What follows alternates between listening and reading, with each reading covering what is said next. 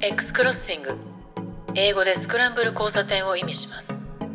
趣味も世代も住んできた街も違う3人がスクランブル交差点で出会うようにさまざまな話題を聞かせるおしゃべりの交差点です今日の X クロッシングであなたが出会うのはどんな話題でしょう？ニューヨークでスタートアップ投資をしている関信弘です。ゼルダの新作をまだ買っていない及川です。上野美香です。ゼルダはやっていませんけれども、モバイルゲームをやって楽しんでいる一芸をやってます。上野で、上野美香です。よろしくお願いします。いつからこの、えーっと、ポッドキャストはゲーマーの 巣窟になったでしょうか？いや、僕そんなゲームやんないですよ。ただ、誰一人としてゲーマーいないんじゃないかっていう。うんミカさんが一番ゲーマーですよね。この中ではね、これもうゲームなんて言っちゃいけないですよ。私 ゲームはやるよりも見る方が好きなんで、そうか、あまあそうかユそうか YouTube とかで見るんですね。そうそうそう。だからゲームする人に話をするとびっくりされるんですけど、いつもやんねえのとか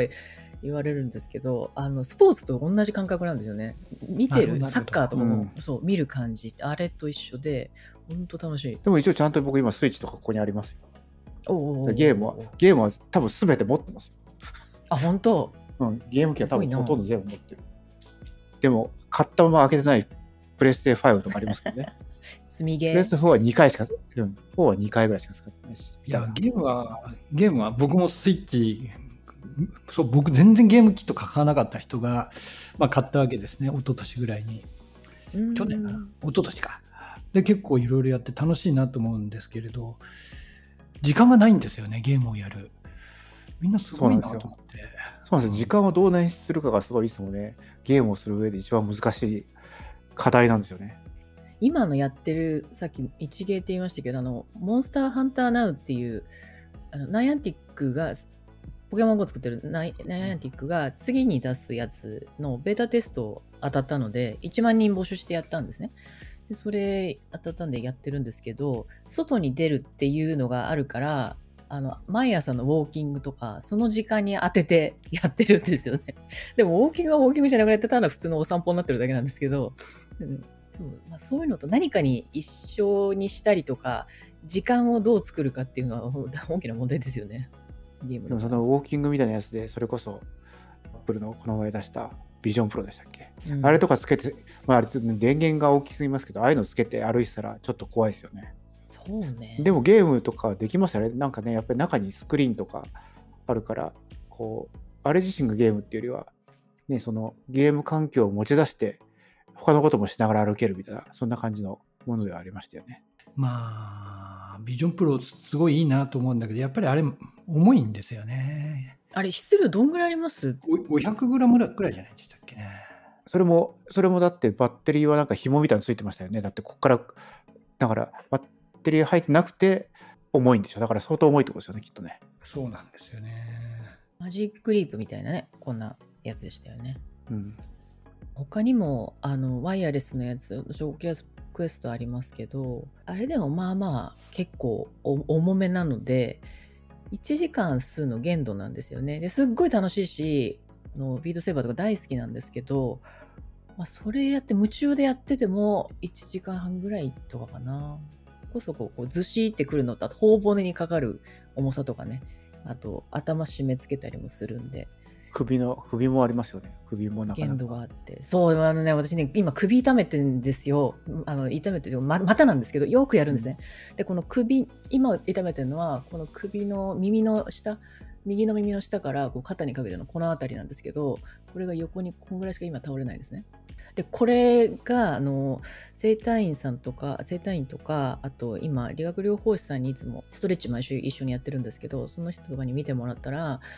のこの首の周りのこの筋肉が炎症を起こしているっていう、まあ、よくあるものらしいんですけど症状としては。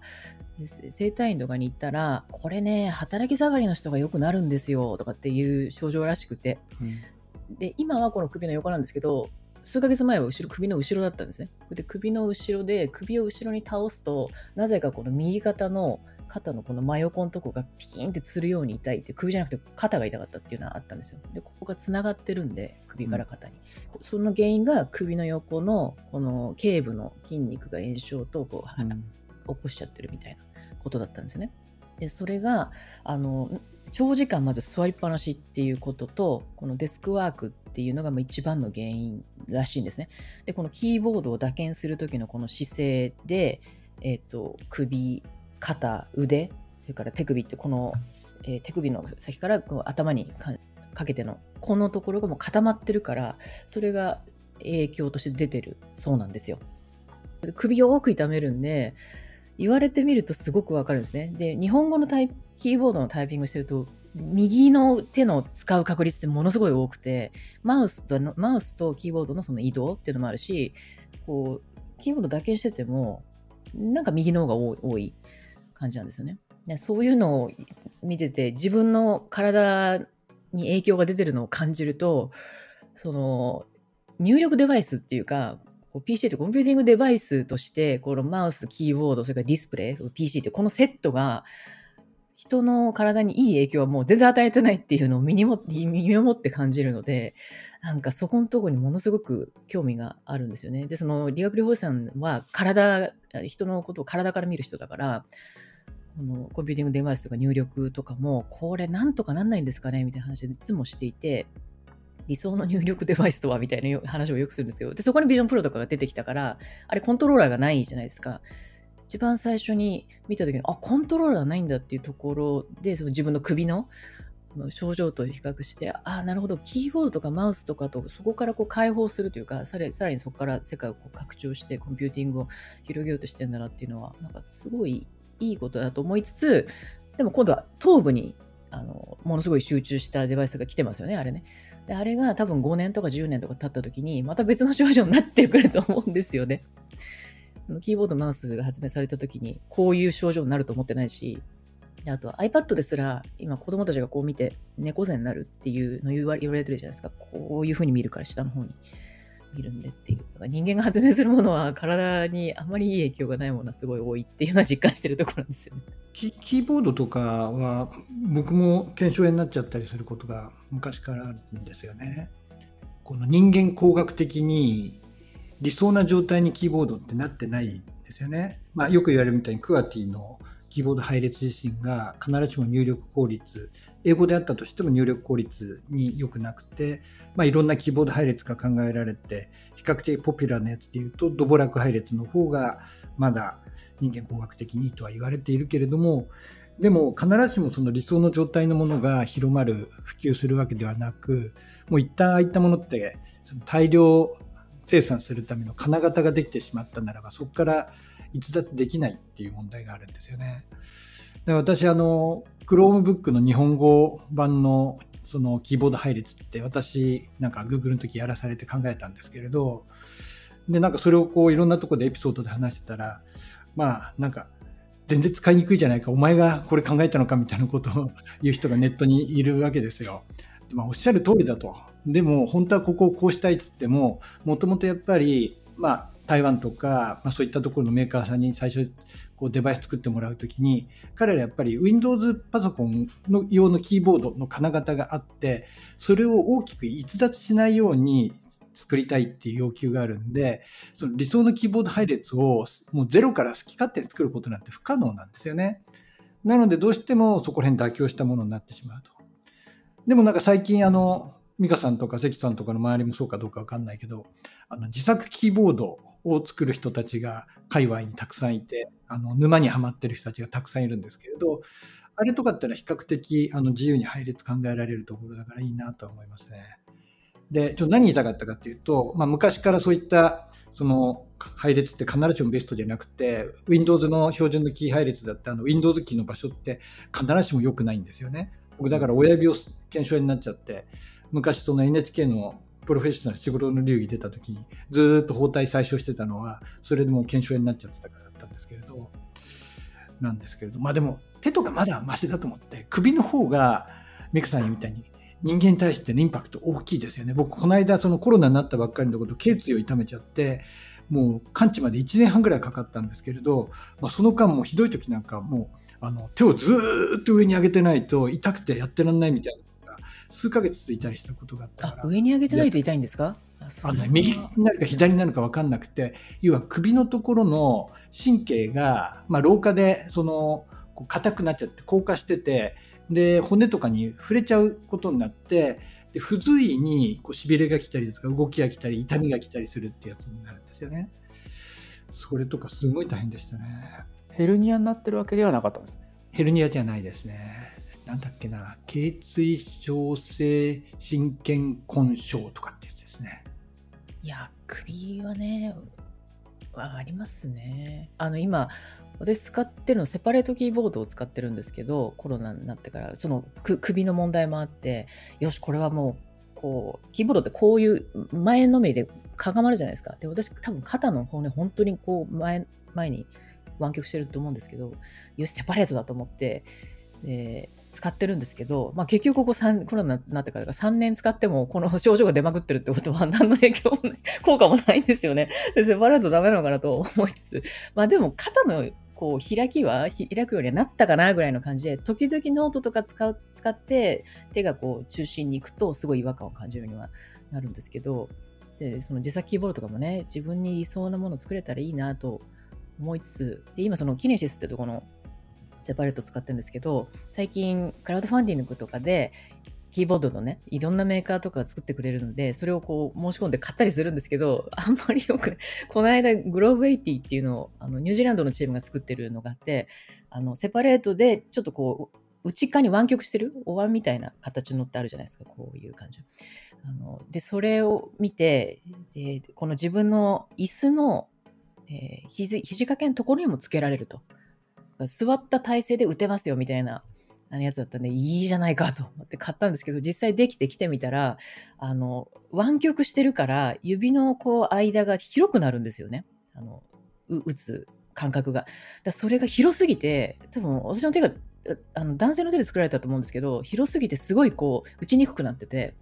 せっかく買ったんだけど全然使ってないっていうのあったりとか。で、今注文中のは、あの、なんや、なんやでいいんだ、いいんだと思うんですけど、N、NAYA っていうメーカーがあって、それもクラウドファンディングやってて、で、それも少しだけ湾曲してるんですけど、セパレートのキーボードで、ちょっとそっちには期待はしたいですけど、どうなるかなっていう感じですね。キーボード最近使ってないんで、あまりキーボード、昔からある Apple の Bluetooth キーボードしか使ってないんですけど、ほとんど今打ち込むときってスマホなんですよ。あの、あんまり PC に向かえなくて、PC 向かってる時って結構実は、あの、会議が多いんですね。物書くのはスマホでも結構できるじゃないですか。その、なんか自分でこの PC に向かってキーボードがあって椅子があるってこのスタイルって結構必須なのは、まあ、もちろんビデオ会議をするとき、それからなんか Excel とか PowerPoint みたいなものを使うとき、画面大きくないとき、いけないとき、あの、例えばタスクとかの管理とか、 Slack とかでチャットするとか、記事を書くとか文字を書くとかって、結構その、キーボードなくても、まあなんか8割ぐらいのスピードで書けるかなみたいなところもあるんで、その時間の配分として、そのキーボードに向かう時間結構今減ってるんで、その、ものを書くのは結構キーボードを使わないみたいになったら、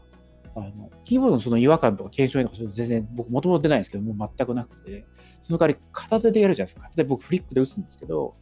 フリックで左手で、左左で持って左で打つんですね。左左の人なんですけど、だからね、ここが本当にこの肩の鎖骨の上ぐらいのところがすぐ、すごい張るんですよ。美香さんのケースも、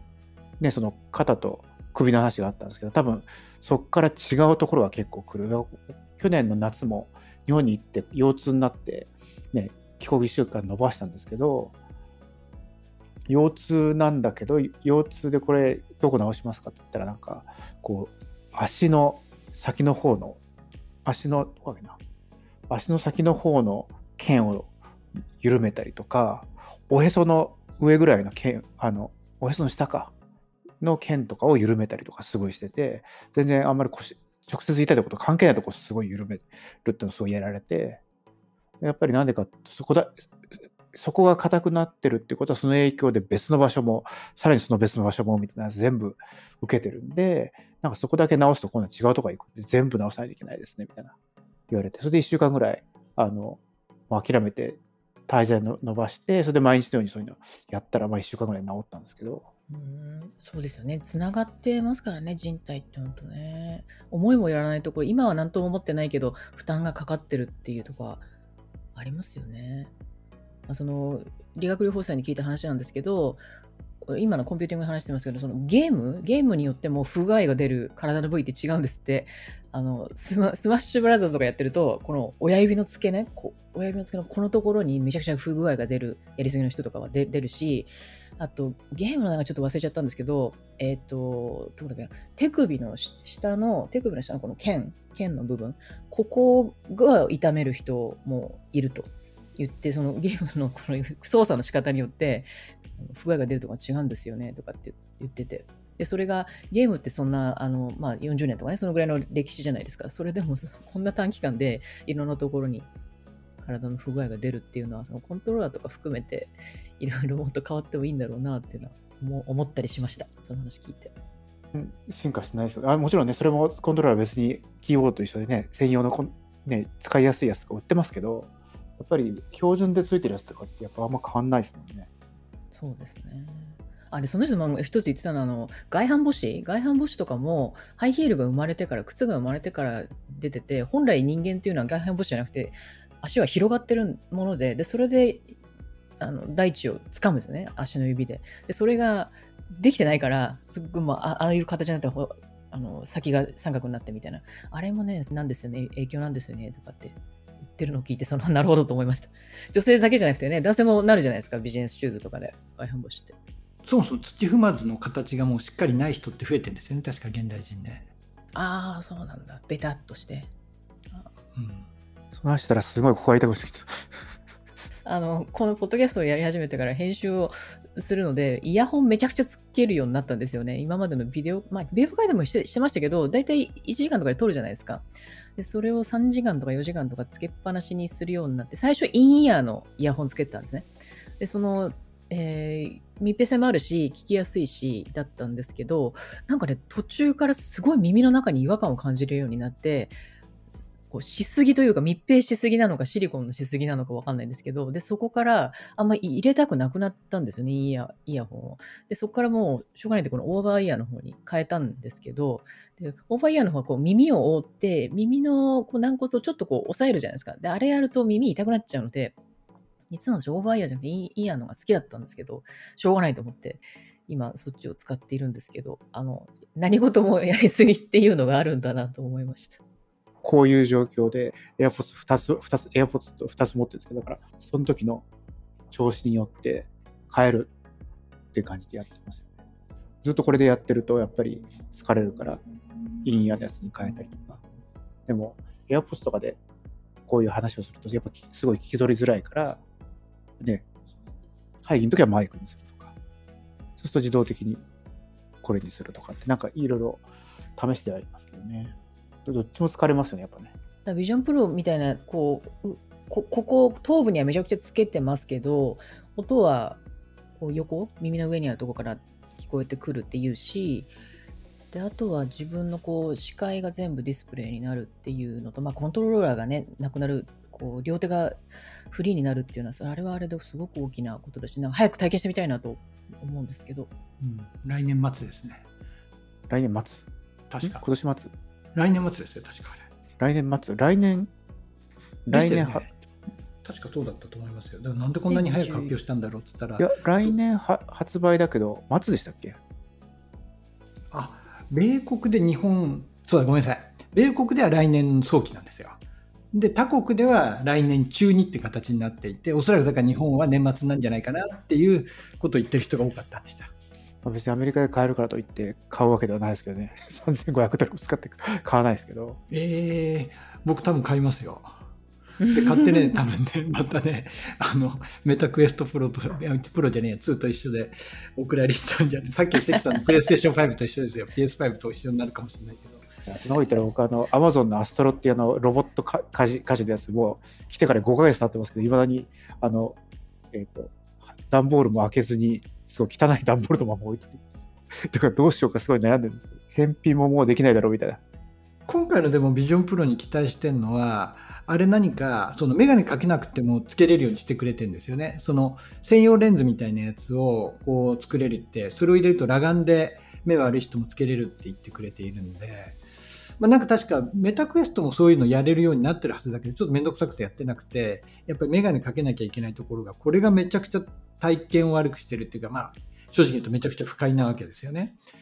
で、これがなくなるだけで多分かなりいいだろうなとは思うんですよね。こうあれメメガネ屋さんで作るようなあのレンズ自分用のレンズを作ってい入れる入れればってことなんですか？みたいですね。でも、ね、クエスト2とかも、あれですよ、なんか、面の中に、こう、入れられるやつ。ありますね。多分それと一緒一緒だなと今言って思ったから、僕はあのクエスト2でそれをやればいいだけだっていうことに今気づきましたけど。僕も、僕も買って、つけたところで終わって、装着はしてるんですけど、顔には装着したことがないからわからないっていう。そこで止まるの？ダメですね、僕ら。ワクワクならってよしってならないの？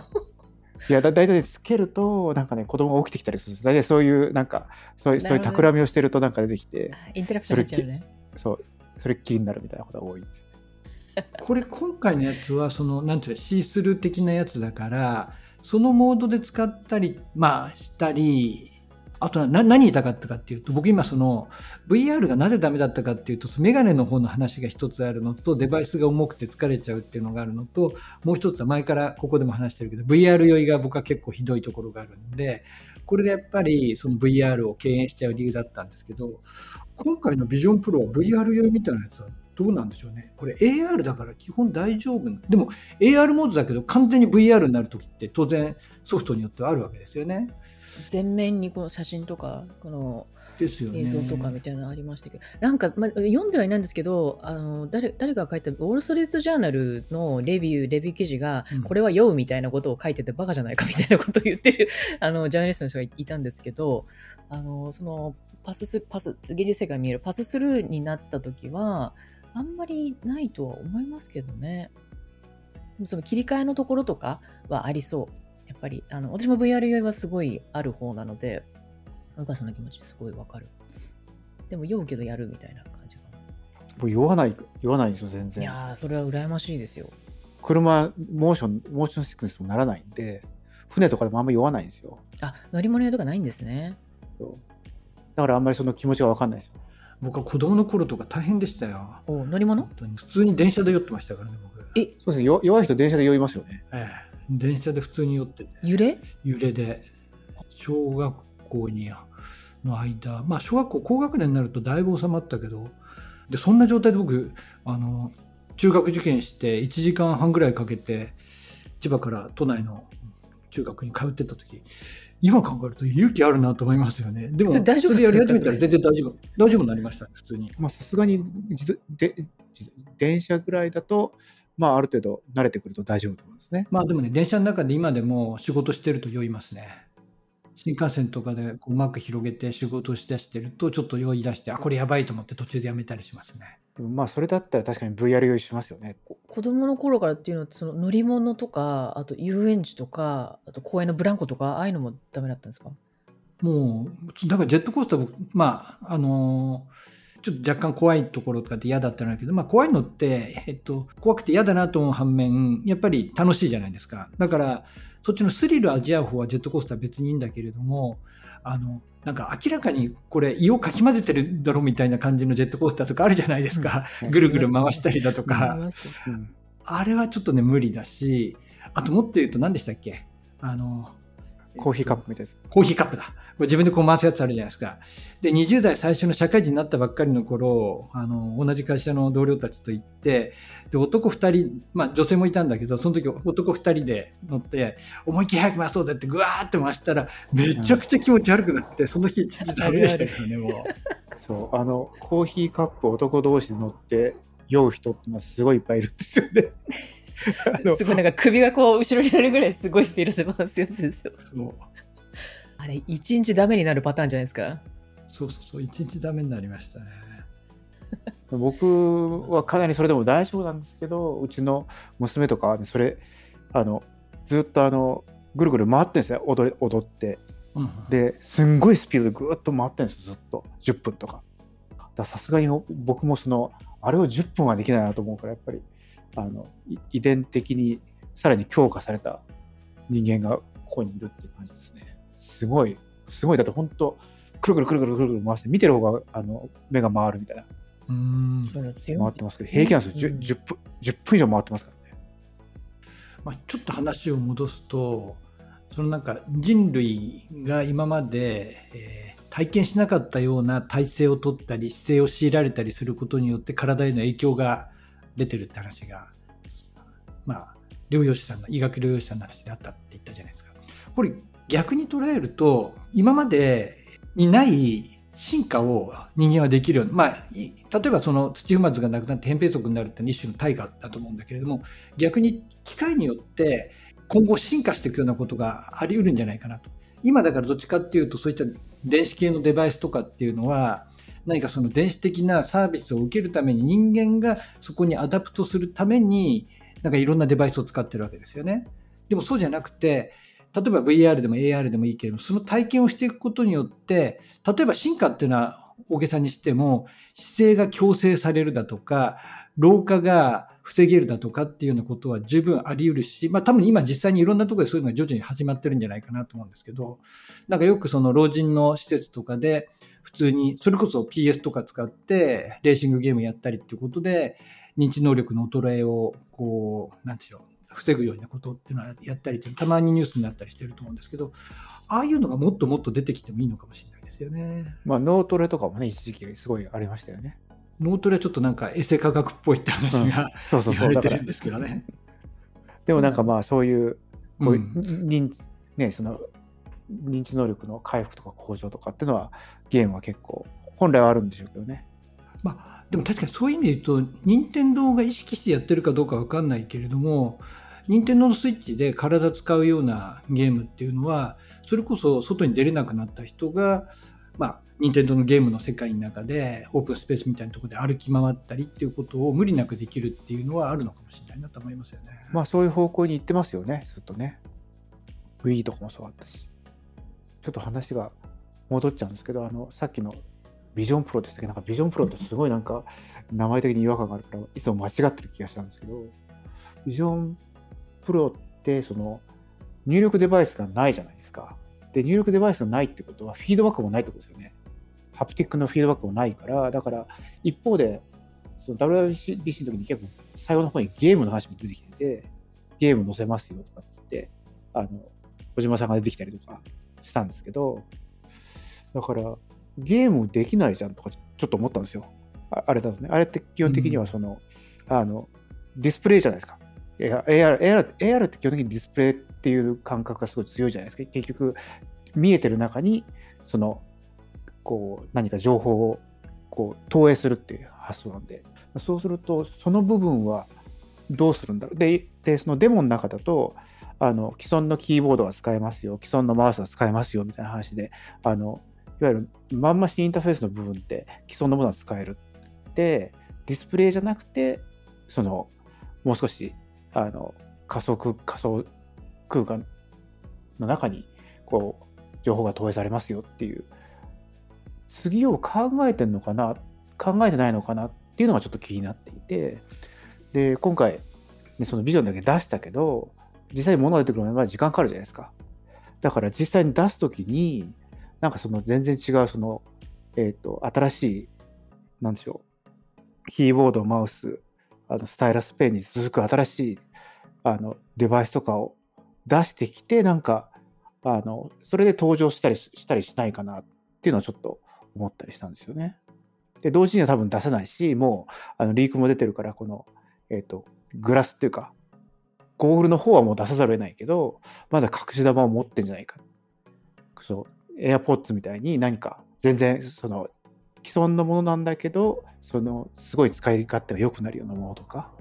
なんかそういうのと組み合わせますって言言わないとなんかちょっと、あの、期待外れかなっていう。要するに今、今回スペックだけで押してるんで、結構ね。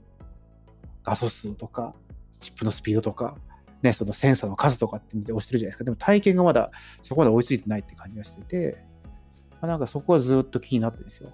ゲームに使えるかわかんないけど、確かにあそのハプティックはないのは確かにその通りだなと思いつつ、その人の人の自分の人体っていうか体をこうもっともっと使っての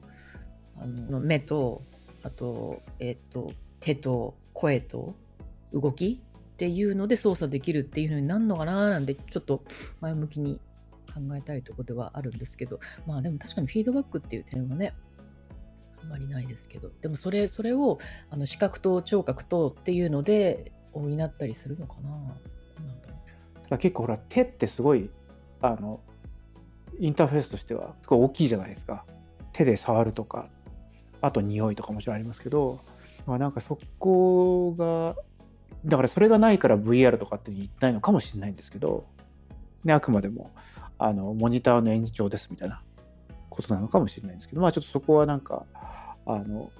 まだ次の球があるのかそれともそっちに行かないって宣言なのかっていうのはちょっとあの分かりづらいなと思って聞いてましたけどね。うんよくないですけどあの今 VR とかでマイクロソフトが作ったあの MRTK っていうそう操作のするインターフェースがあるんですけどあれってこう遠くのものをこあんまり手を動かさないで遠くのものを掴んで手前に引っ張ってくるとかここのここにあるものを、えー